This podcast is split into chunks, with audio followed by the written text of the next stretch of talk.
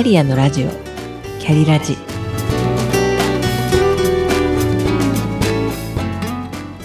この番組は自分の中の多様性と可能性を最大限生かしてしなやかに100年生きたい。そんなあなたに向けてお送りする聞くカウンセリング番組です。お疲れ様です。キャリアコンサルタントの香りです。えー、よくこんなに起こることがあるなと思う人あなたの周りにもいませんか？私の職場にもほぼ毎日旦那さんの愚痴をこぼしている方がいらっしゃいます。しかも私の背後に。幸い彼女の両隣の方々はとても人格者で彼女の愚痴をうんうんと聞いてあげる右隣の人。そして面白がっては聞いているもののどちらかといえば旦那さんの気持ちがわかるんだよねとやんわりとたしなめる役の左隣の人にいいバランスで聞いてもらっている彼女です。私はもっぱら聞き役で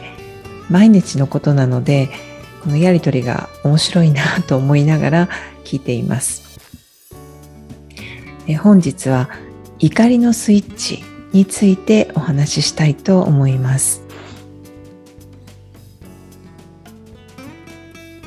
怒りや悩みで時間を無駄にしてはいませんか？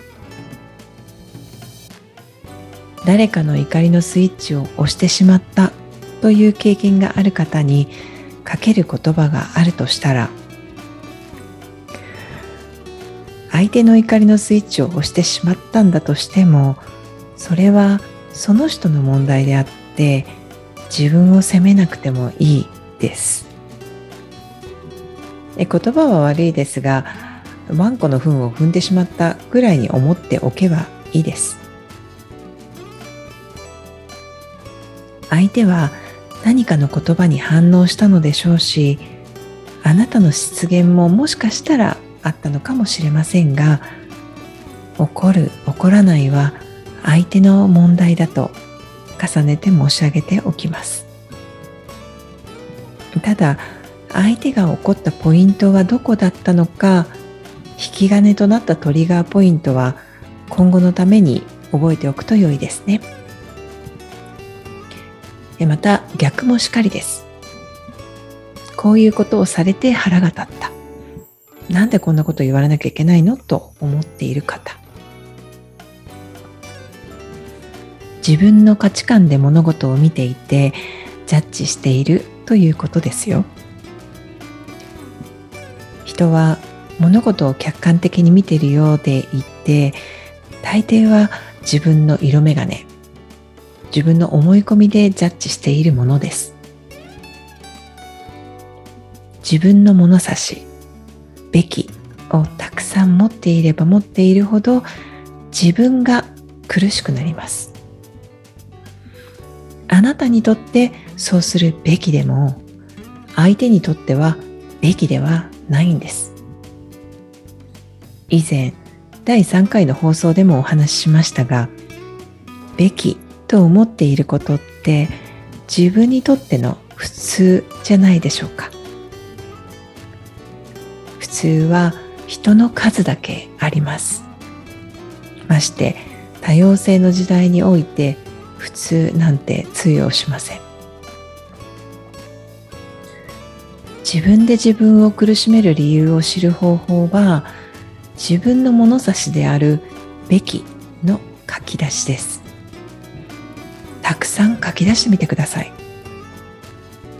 自分の怒りの引き金となるトリガーポイントを知る方法ですので、ぜひやってみてください。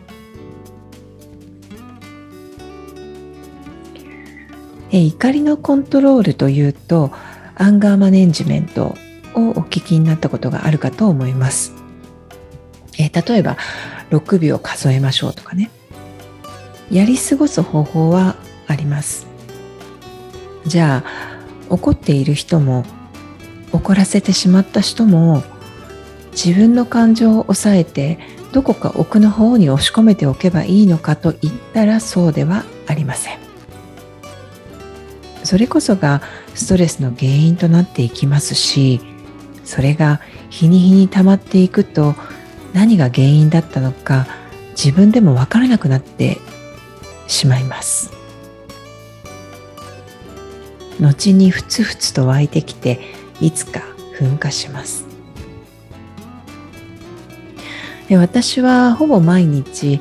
仕事が終わった後や寝る前に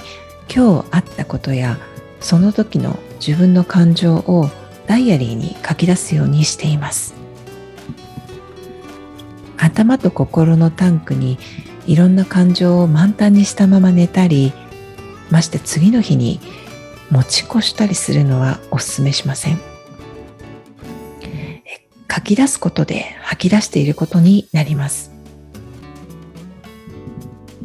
腹が立つことがあった人はただ腹が立った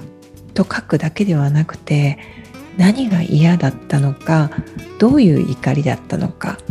事細かく怒りの度合いも書くといいです。毎日感情を書くことで客観的に自分の感情を見つめることができますし自分の頭の中や心の中にスペースができていくのを感じることができると思います。お試しください。実は私はこのイラッとした感情を伴うような人間関係の悩みはここ数年ほぼなくなりました。なぜ私が人間関係の悩みがほぼゼロになったのか。大きな転機となった